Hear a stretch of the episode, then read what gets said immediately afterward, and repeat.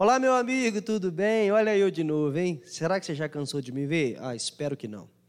A palavra de Deus diz para nós que o Filho do Homem veio buscar e salvar aquilo que se havia perdido. Lucas 19, 10. Você já perdeu alguma coisa?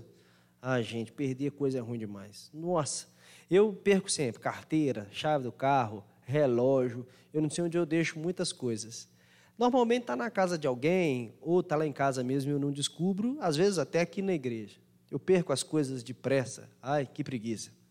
E é ruim porque às vezes você compra outra coisa e depois você acha, fica com duas coisas iguais. Perder é muito ruim. Agora, aquelas coisas que a gente perde e não acha mais. Nossa, isso é muito ruim. Deve ter alguma coisa assim que você fala, ai que saudade daquilo. Eu perdi, nunca mais achei e nunca mais consegui achar igual, seja para comprar ou melhor do que aquele. Aquele sim era bom. A palavra de Deus diz que uma coisa foi perdida Lucas 15 narra uma ovelha que se perde, uma dracma que se perde, um filho que se perde.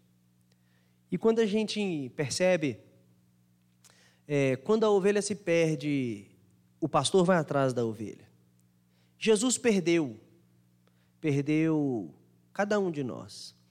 Não porque ele deixou escapar, mas porque nós nos rebelamos e fugimos. E a vinda de Jesus ao mundo é o Filho do Homem vindo buscar e salvar os perdidos. Ele olhou para as pessoas que estavam perdidas e delas teve compaixão. Ele olhou para você, perdida, perdido, e teve compaixão de você. A chegada de Jesus foi maravilhosa e é maravilhosa porque ele nos achou.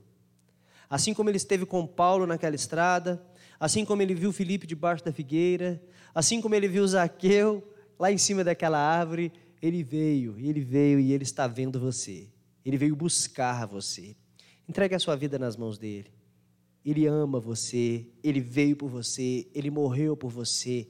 Creia nele de todo o coração. O Filho do Homem veio buscar aqueles que se perderam.